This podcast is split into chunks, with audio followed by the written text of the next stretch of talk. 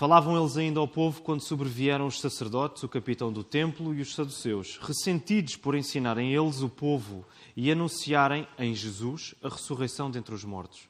E os prenderam, recolhendo-os ao cárcere até ao dia seguinte, pois já era tarde. Muitos, porém, dos que ouviram a palavra aceitaram, subindo o número de homens a quase cinco mil. No dia seguinte, reuniram-se em Jerusalém as autoridades, os anciãos e os escribas, com o sumo sacerdote Anás, Caifás, João, Alexandre e todos os que eram da linhagem do sumo sacerdote. E pondo-os perante eles, os arguíram: Com que poder ou em nome de quem fizestes isto? Então Pedro, cheio do Espírito Santo, lhes disse: Autoridades do povo e anciãos, visto que hoje somos interrogados a propósito do benefício feito a um homem enfermo e do modo por que foi curado, tomai conhecimento vós todos e todo o povo de Israel, de que em nome de Jesus Cristo, o Nazareno, a quem vós crucificastes e a quem Deus ressuscitou dentre os mortos, sim, em seu nome é que este está curado perante vós. Este Jesus é pedra rejeitada por vós, os construtores, a qual se tornou a pedra angular. E não há salvação em nenhum outro, porque debaixo do céu não existe nenhum outro nome dado entre os homens, pelo qual importa que sejamos salvos. Ao verem a intrepidez de Pedro e João, sabendo que eram homens iletrados e incultos, admiraram-se e reconheceram que haviam eles estado com Jesus.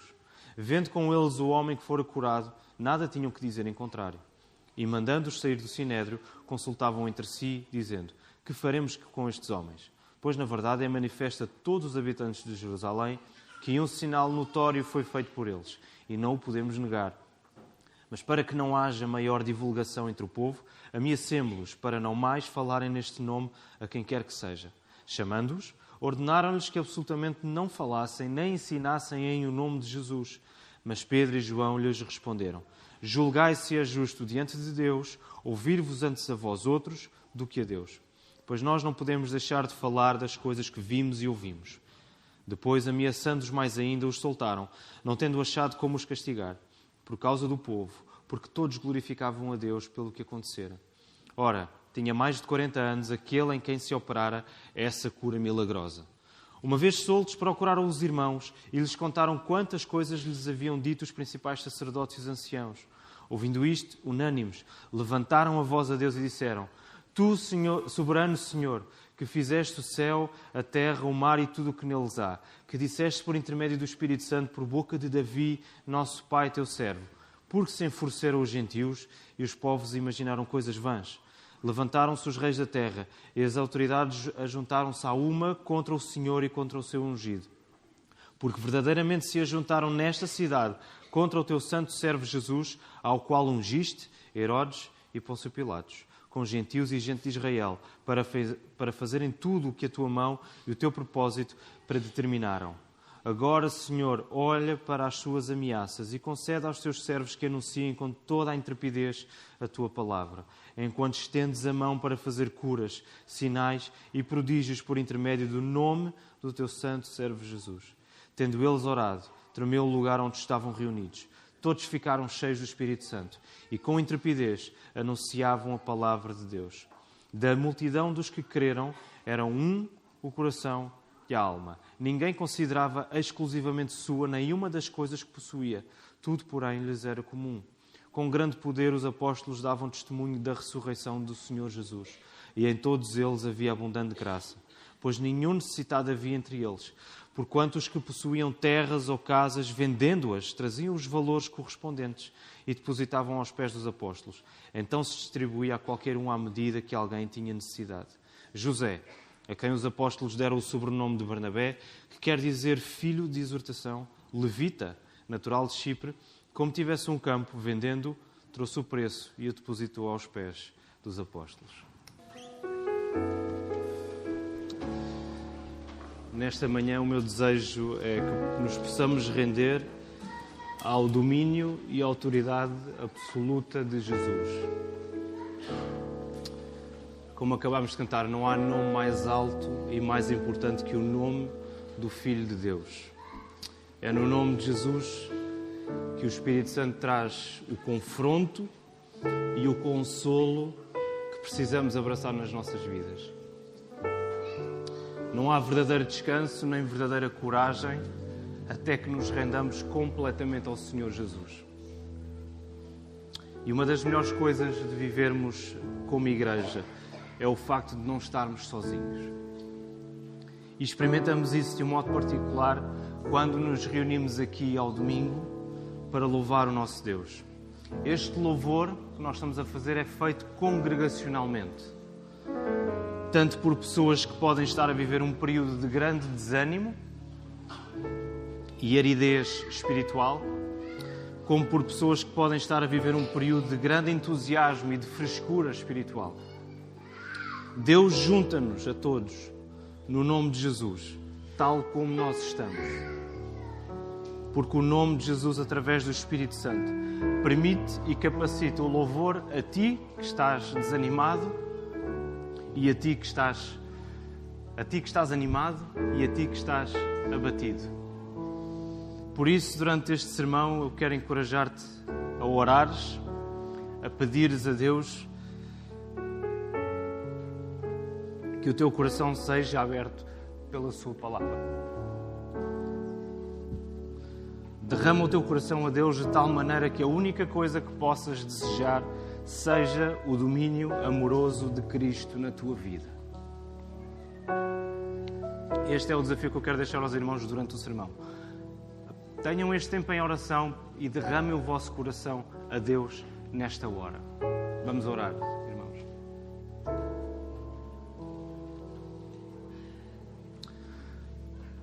Senhor, não temos.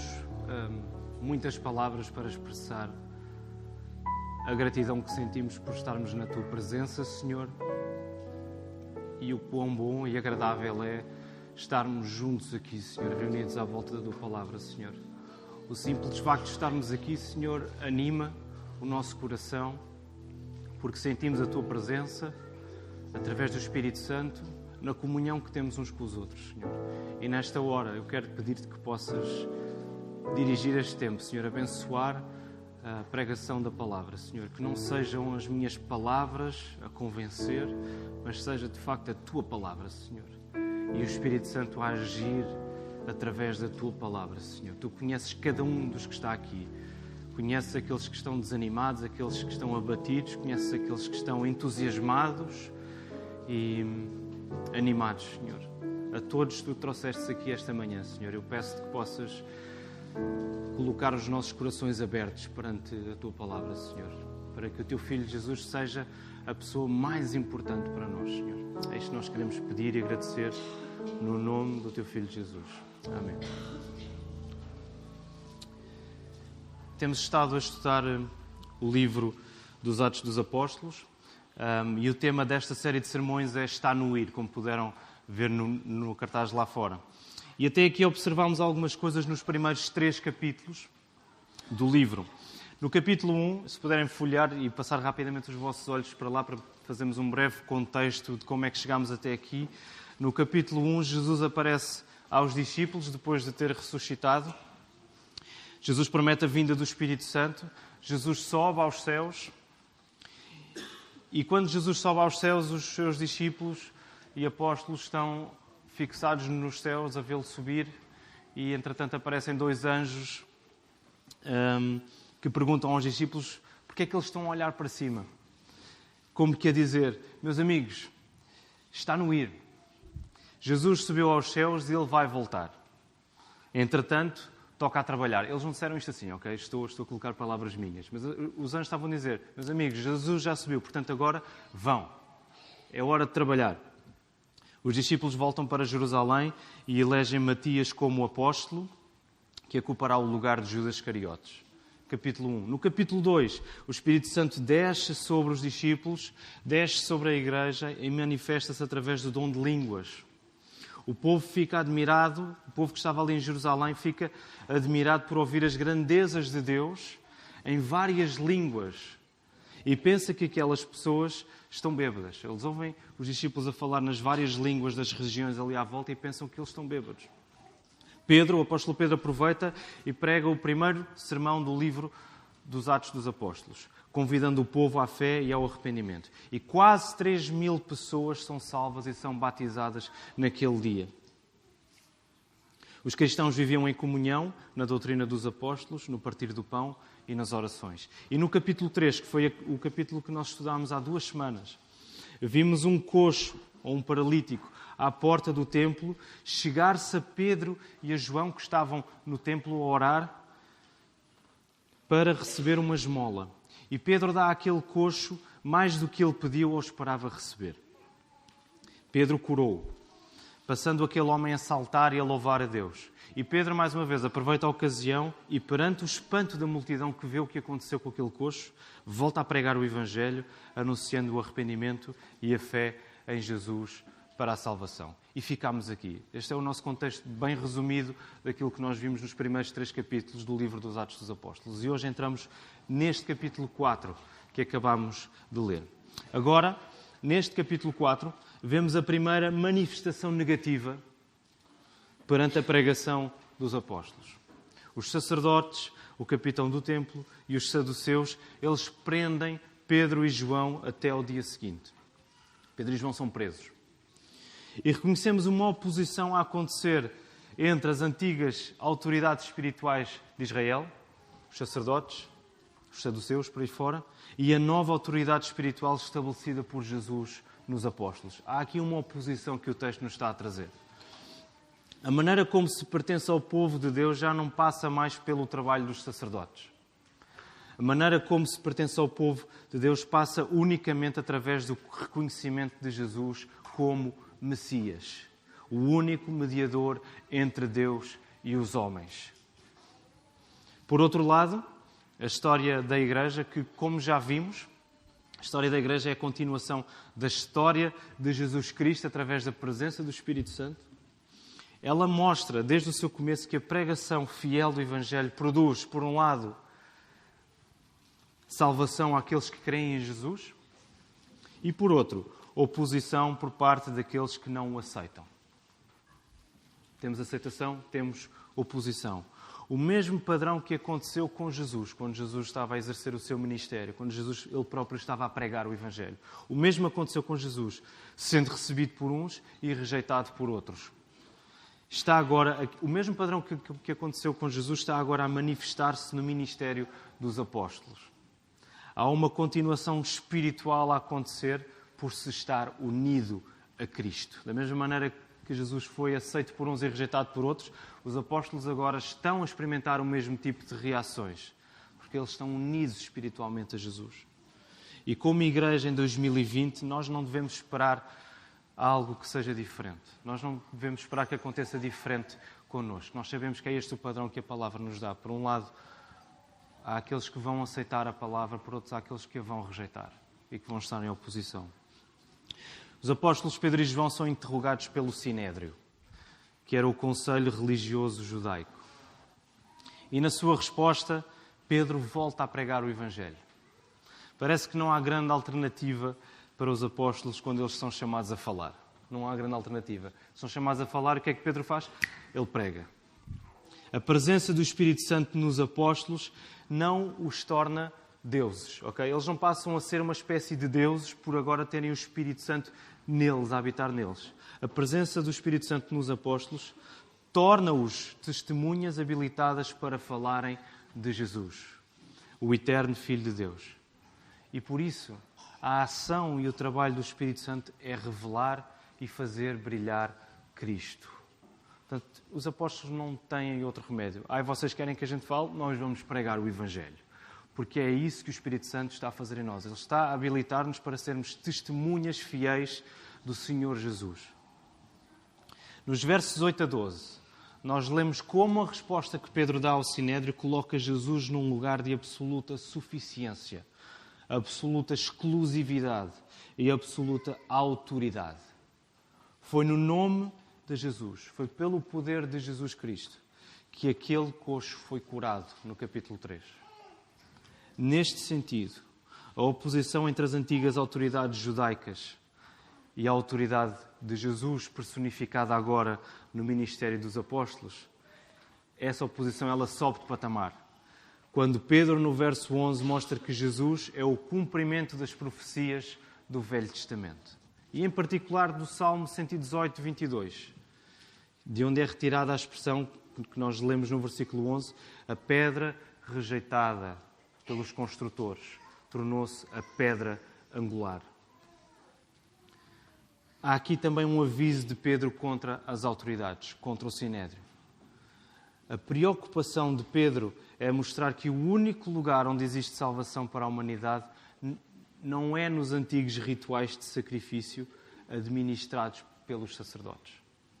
O único lugar onde existe salvação para a humanidade é na confiança no nome de Jesus, em quem o único, suficiente, exclusivo e perfeito sacrifício pelos pecados foi feito. E Pedro não se cuida de colocar estas coisas em oposição. Ele está a dizer: o único lugar onde pessoas podem ser salvas e podem estar em comunhão com Deus é confiarem no nome de Jesus que curou este coxo. Ele está a colocar aquelas antigas autoridades contra a parede. Quando Pedro diz que foi pela autoridade e poder de Jesus que aquele coxo foi curado, ele está a apontar para a mesma autoridade e poder que salvam pecadores. Quando Pedro está a dizer foi a autoridade de Jesus que fez isto, ele está a dizer esta é a autoridade que salva pecadores. Este é o poder que salva pecadores. David G. Peterson ele escreve uh, no seu comentário ao livro dos Atos, ele escreve assim: O que aconteceu com a cura do paralítico ou do coxo é uma antecipação da glória por vir, mas também um sinal da presente autoridade celestial do Cristo exaltado para salvar. Aquilo que aconteceu com o coxo é uma antecipação da glória por vir, que virá quando Jesus Cristo regressar e quando Jesus restaurar todas as coisas. As curas milagrosas também apontavam para isso. Quando seremos de uma vez por todas livres de todo o pecado, de toda a dor, de todos os defeitos que nós temos. E por outro lado, o que aconteceu com aquele paralítico, aquele coxo, é um sinal da presente autoridade celestial de Cristo exaltado para salvar. Pedro está a dizer: vocês viram o que aconteceu? Viram a cura? Jesus que curou este homem é quem tem o poder para salvar pecadores. No livro de Atos, os milagres que estão a acontecer pelo poder de Jesus Cristo e porque o Espírito Santo está a atuar, através do Espírito Santo, servem para confirmar a autoridade de Jesus para salvar. O objetivo não é as pessoas ficarem encantadas apenas pelos milagres, mas completamente dominadas pelo Senhor dos milagres.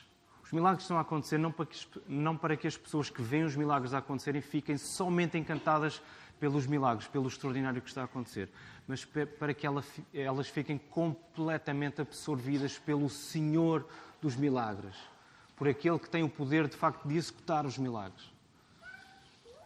Estes acontecimentos extraordinários apontavam para o poder e a autoridade de Jesus. E, em consequência, eles validavam e atestavam o ministério dos apóstolos.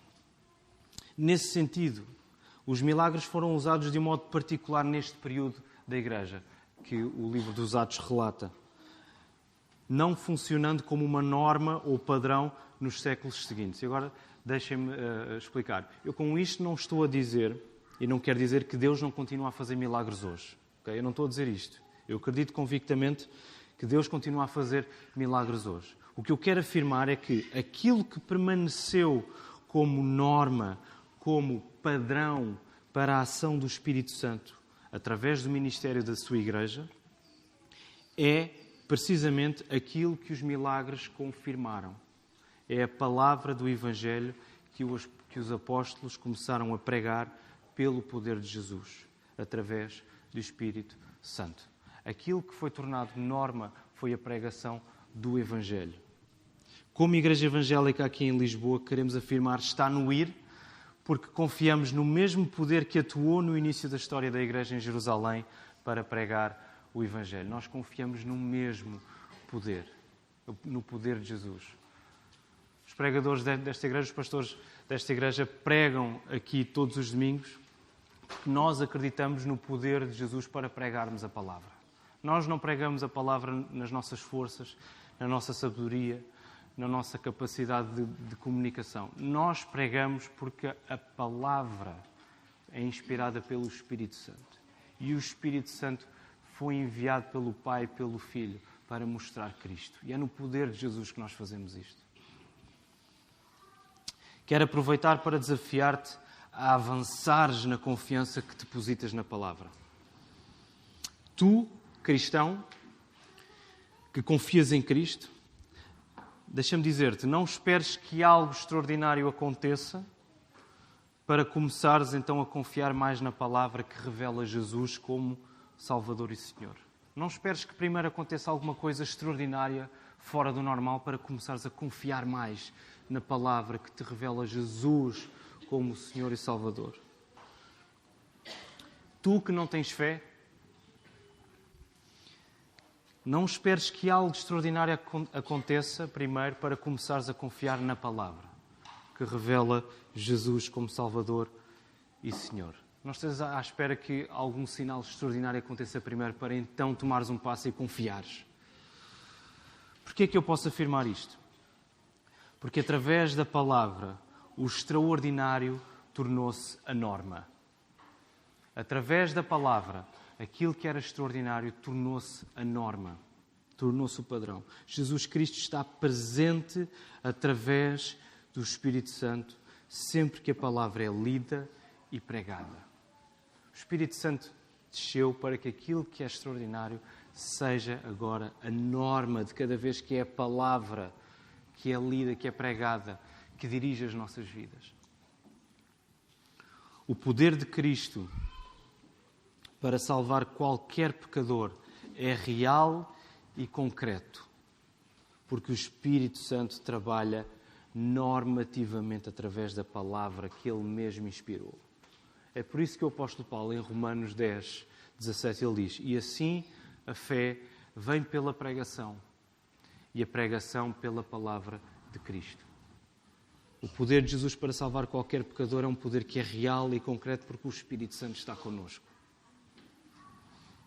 E o Espírito Santo trabalha de um modo, digamos assim, normal, regular, normativamente, comum, através da palavra que ele mesmo inspirou. E nada deste trabalho é normal, é tudo extraordinário, porque é o Espírito Santo a alcançar pecadores. Podemos ainda dizer que os milagres que estavam a acontecer não eram necessariamente persuasivos, nem funcionavam como uma espécie de garantia de que quem ouvia o Evangelho ou quem via os milagres a acontecer iria arrepender-se e confiar em Jesus. A prova é que os sacerdotes e as autoridades viram aquele coxo curado à sua frente e eles não colocaram a sua fé em Jesus. Eles tiveram ali a prova e ainda assim eles não colocaram a sua fé em Jesus. Nesse sentido, os apóstolos estavam a dar continuidade à história de Jesus, naquilo que Jesus já tinha feito e que agora eram eles a fazer. Nos milagres realizados, Jesus fez milagres, os apóstolos estão a fazer milagres na pregação do Evangelho. Jesus prega o Evangelho, os apóstolos estão a pregar o Evangelho. Na perseguição e julgamento sofridos, os apóstolos estão a ser perseguidos, estão a ser julgados. Reparem que Pedro e João estão a ser interrogados no mesmo sítio onde Jesus foi julgado antes de ser crucificado. E nas reações que tiveram à sua mensagem. Jesus foi rejeitado por uns, foi seguido por outros. Os apóstolos, a mesma coisa. A única coisa que as autoridades judaicas podem fazer com Pedro e João é ameaçá-los para não mais falarem sobre Jesus. Por um lado, eles continuam a exercer a autoridade religiosa e a autoridade civil ao prenderem e ameaçarem os apóstolos. Mas eles não podem fazer mais do que isso e acabam por soltá-los, porque, ironicamente, eles temem a reação do povo e o povo está a confirmar a verdadeira autoridade espiritual dos apóstolos.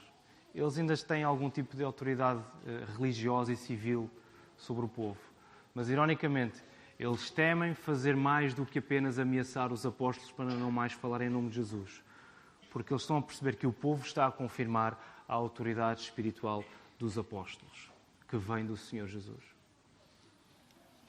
Dos versos 23 a 31, lemos que depois de soltos, para onde é que Pedro e João foram?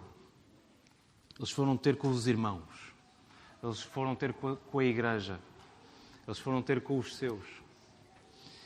Eles foram contar, contar o que tinha acontecido com as autoridades judaicas, tudo o que os sacerdotes, o capitão do templo, os saduceus lhes tinham dito e lhes tinham interrogado. E há aqui uma resposta extraordinária da igreja. Depois de ouvirem o que Pedro e João disse, os cristãos ali reunidos, o que é que eles fizeram? Eles levantaram as suas vozes para louvarem a Deus em oração. E há elementos importantes nesta oração. Ela funciona como uma compreensão que os cristãos estavam a ter, uma compreensão teológica e histórica dos acontecimentos recentes. Okay? Eles estavam a compreender o que estava a acontecer. Eles estão a citar parte do Salmo 2. E o Salmo 2 é citado nos versos 25 e 26 para mostrar que Jesus é o cumprimento perfeito daquilo que o rei David representava como ideal de sofrimento e exaltação. O rei David tinha escrito o Salmo 2 e ele apontava para Jesus que cumpriu exatamente e perfeitamente o que o Salmo 2 já estava a indicar. E os cristãos têm essa noção, eles estão a perceber o que está a acontecer aqui é o cumprimento do que o rei David escreveu há séculos no Salmo 2. E para confirmar que os cristãos, ao referirem David como pai, eles estão a dizer Davi, nosso pai, os cristãos sabiam que eles eram agora a verdadeira descendência espiritual os verdadeiros herdeiros das promessas do Velho Testamento. Eles são o verdadeiro Israel. Há também uma identificação espiritual das autoridades judaicas com os gentios descrentes, que se levantam, que se levantam a uma juntos contra o ungido do Senhor. E eles são a identificar estas antigas autoridades, eles são os gentios que não creem e que não têm fé. Mas o elemento que talvez seja mais agudo e mais impressionante nesta oração é o facto de os discípulos não pedirem a Deus ausência de dificuldades, mas ausência de medo. Para mim, aquilo que é mais extraordinário nesta oração é os discípulos, eles não pedem, Senhor, tira as dificuldades do nosso caminho. Não, Senhor, tira o medo do caminho. Fica claro para a Igreja que seguir Cristo é estar sujeito aos sofrimentos que caracterizaram a sua vida. Proclamar o Evangelho no meio da oposição torna-se natural. E a Igreja está a abraçar isto de uma forma natural. É natural que nós sejamos perseguidos, porque o Senhor Jesus foi perseguido primeiro. Mais uma vez, a base para esta afirmação é o poder do nome de Jesus. Não existe magia a acontecer pelo facto do nome de Jesus ser invocado. Não há nada de mágico. Mas o que está a acontecer é o reconhecimento da autoridade de Jesus para agir no presente. Eles sabem que Jesus tem todo o poder, toda a autoridade para trabalhar, para agir no presente. E o resultado desta oração é, por um lado, o abalo das forças físicas da terra, há um tremor de terra a acontecer, mostrando que nem as maiores forças deste mundo podem impedir a ação do poder de Jesus. E também o facto de todos terem ficado cheios do Espírito Santo para fazerem aquilo que realmente importava, que é anunciar a palavra de Deus. Este é o resultado que aconteceu. Confirmação de que não há nada que possa fazer frente ao poder de Jesus e a capacitação do Espírito Santo para que a Igreja continue a proclamar a palavra de Deus o reconhecimento da soberania e da autoridade de Deus em Jesus sobre todos os acontecimentos levava a Igreja a viver pela fé, de um modo em que a generosidade era uma consequência natural e indispensável. A disponibilidade para sofrer por amor a Jesus não pode ser separada desta generosidade prática que os cristãos demonstravam. Elas estão a andar de mãos dadas. Eles são dispostos a sofrer e, ao mesmo tempo, eles têm um coração generoso. O sofrimento que atingiu os cristãos por serem fiéis a Cristo também se manifestava na maneira como eles olhavam além de si mesmos, suportando as cargas uns dos outros, ao ponto em que nenhum necessitado existia. E isto é fantástico, esta afirmação. Não havia nenhum necessitado entre eles.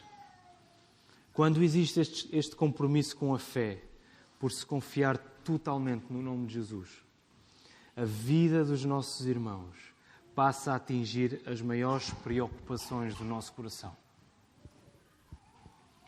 De tal modo que se abraça o ideal de não haver pessoas em necessidade na comunidade de fé.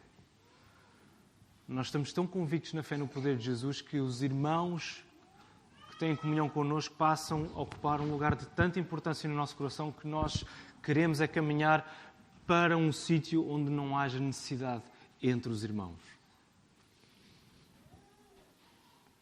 Se o nosso coração foi ganho por Cristo, então o nosso amor agora foi conquistado para servir a Igreja, para servir os nossos irmãos. E o texto bíblico dá o exemplo de Barnabé, bem no final do, do capítulo. Barnabé que participou desta generosidade comum. E este exemplo depois vai fazer o contraponto para o exemplo de Ananias e Safira logo no início do capítulo 5. É um episódio muito engraçado, se quiserem ler depois. Barnabé participou desta generosidade comum para mostrar que este exercício prático de amor é feito com excelência, com rigor e unidade na igreja. A palavra está preocupada em mostrar um exemplo prático para mostrar como é que aquilo se fazia. O facto do versículo 32 dizer que da multitude dos que creram era um o coração e a alma, indica que esta unidade cristã é vivida na verdade que se afirma. Lembram-se que a Igreja perseverava unânime na doutrina dos apóstolos. Portanto, há esta unidade na verdade que se afirma. E esta unidade cristã é vivida na verdade que se vive em generosidade, de forma prática. Unidade cristã na verdade que se afirma e na verdade que se vive. E ao lermos este texto, somos confrontados com a centralidade do nome de Jesus, com a sua suficiência e poder. E por isso quero terminar aplicando o sermão em três pontos. Três A's, para ser mais fácil de, de, de nos recordarmos. Três A's. Um A de autoridade, um A de assembleia e um A de ânimo, ou, de, ou audácia, se preferirem. Então, o primeiro A, autoridade. Eu sei que hoje é impopular falar-se de autoridade. É muito impopular. Ela é vista essencialmente como uma, como uma coisa má que deve ser combatida. A questão é que eu acredito, e a nossa igreja acredita, que a palavra diz-nos que não podemos viver sem autoridade. Desde a criação, desde o Gênesis, que a autoridade de Deus sobre as criaturas foi manifestada e refletida na autoridade que Adão recebeu de Deus para dominar sobre as coisas criadas. A autoridade, por isso, é uma coisa intrinsecamente boa. E ela ganha a sua expressão máxima na maneira como a palavra diz que toda a autoridade pertence a Jesus. Toda a autoridade pertence a Jesus. Por isso, a autoridade só pode ser uma coisa boa. Porquê é que isto é uma coisa boa? Porque é que Jesus ter toda a autoridade é uma boa notícia? Porque só Jesus pagou totalmente a punição pelo nosso pecado, morrendo na cruz no nosso lugar, vencendo a morte na sua ressurreição e garantindo assim todo o poder e toda a autoridade para nos salvar e perdoar os nossos pecados. É por isso que é uma boa notícia Jesus ter toda a autoridade, porque Ele pode salvar.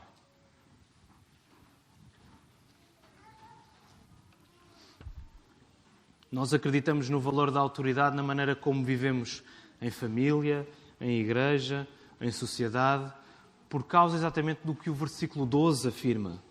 O versículo 12 diz: E não há salvação em nenhum outro, porque debaixo do céu não existe nenhum outro nome dado entre os homens, pelo qual importa que sejamos salvos. Sujeitarmos-nos à autoridade amorosa de Jesus sobre nós é sabermos exercer autoridade e também valorizarmos as várias autoridades que Deus colocou na nossa vida para o nosso bem. Como é que tens vivido a autoridade que Deus te concede para exerceres sobre os teus?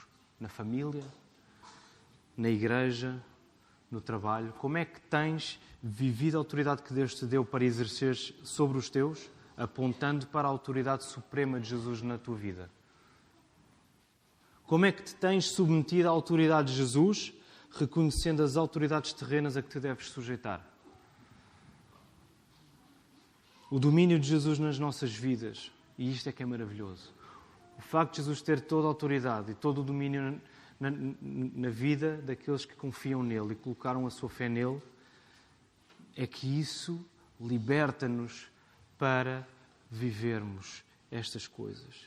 Quer exerçamos autoridade, quer estejamos debaixo dela. Nós estamos livres para vivermos, quer exercendo uma autoridade uh, bem feita, digamos assim, quer para estarmos debaixo da autoridade daqueles que têm autoridade sobre nós, porque é Jesus que tem toda a autoridade nas nossas vidas e nós estamos livres para viver isso.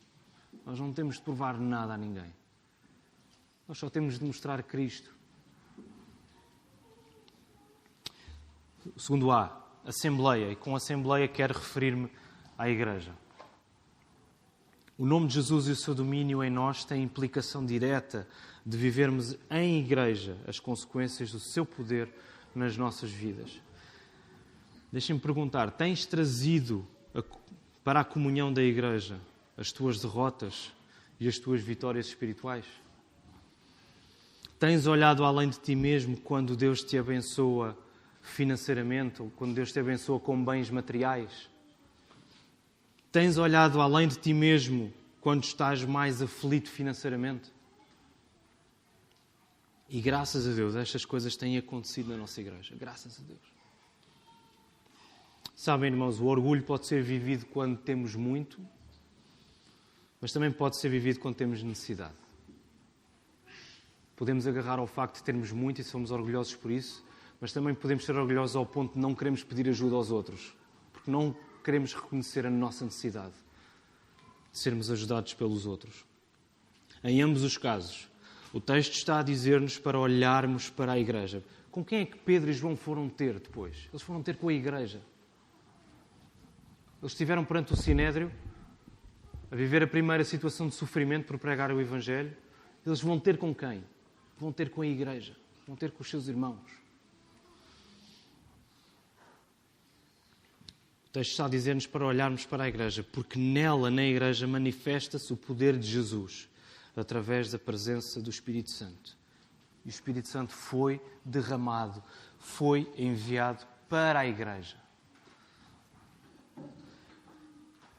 Quando eu respondo ao pedido de ajuda de algum irmão, ou quando sou eu que peço ajuda, eu estou a colocar-me no lugar em que reconheço que quem manda na minha vida não sou eu quando eu estou a ajudar alguém ou quando eu estou a pedir ajuda, eu estou a colocar-me num lugar em que eu reconheço que quem manda na minha vida é Jesus, não sou eu. Porque a capacidade para ajudar com fé e a capacidade para pedir ajuda com fé vem do mesmo poder. Vem do poder de Jesus. Não separes a tua igreja local das tuas capacidades nem das tuas necessidades materiais. Não separes. Deus não planeou as bênçãos que te deu para as viveres além da igreja. Deus não planeou períodos de necessidade que possas atravessar para as viveres além da igreja. Junta as coisas. Traz a tua abundância e a tua escassez para a igreja. Porque Jesus fez de ricos e pobres Jesus fez de judeus e gentios, Jesus fez de escravos e livres, Jesus fez de homens e mulheres um só corpo, uma só igreja. Por isso não há como vivermos estas coisas separados. Em terceiro e último lugar, terceiro A, ânimo, ou audácia, coragem, se quiserem. O poder do nome de Jesus e o seu domínio sobre nós deve transformar a maneira como te diriges a Deus em oração. O facto de Jesus ter todo o poder e domínio sobre as nossas vidas deve mudar a maneira como nós nos dirigimos a Deus em oração. A disposição para estar no ir deve ter implicações na maneira como encontramos ânimo, audácia, coragem em Jesus para avançar no meio das dificuldades. Esta disposição para estar no ir que nós queremos forçar ao longo desta série de sermões deve traduzir-se na maneira como nós encontramos ânimo para avançar no meio das dificuldades. Lembra-se que os apóstolos e os discípulos e a igreja eles não estavam a pedir a ausência de dificuldades, eles estavam a pedir a ausência de medo. Senhor, tira-nos nós o medo, dá-nos coragem. Pede isso a Deus. Pede isso a Deus. Não acredites mais no medo que sentes do que no poder de Jesus na tua vida. E eu creio que este é um, um erro, é um pecado onde todos nós caímos. Nós acreditamos mais no medo que nós sentimos do que no poder real e concreto de Jesus nas nossas vidas. Não faças isso. A salvação que Jesus nos dá liberta-nos do peso da culpa e liberta-nos do medo. Logo, este é um encorajamento para todos aqui esta manhã. Quer aqueles que são cristãos e têm fé em Cristo, quer aqueles que não são cristãos e que têm dúvidas acerca de Jesus ou, não, ou nunca pensaram muito bem nisso. É um encorajamento para todos. Não tens de viver agarrado ao medo ou à desconfiança, porque Jesus é Senhor sobre todas as coisas. Estas são as boas notícias do Evangelho. Nós não temos de viver com medo ou agarrados às nossas inseguranças. Porquê? Porque Jesus é Senhor sobre todas as coisas. E este é o momento para te lançares aos pés de Jesus, reconhecendo o teu pecado contra Deus e o amor imerecido que Ele nos dá no seu Filho, no seu único Filho para vivermos livres para amar Cristo e amarmos uns aos outros. Este é o momento para nós fazermos isso. Confia em Jesus. Confia em Jesus. Que o Senhor nos abençoe.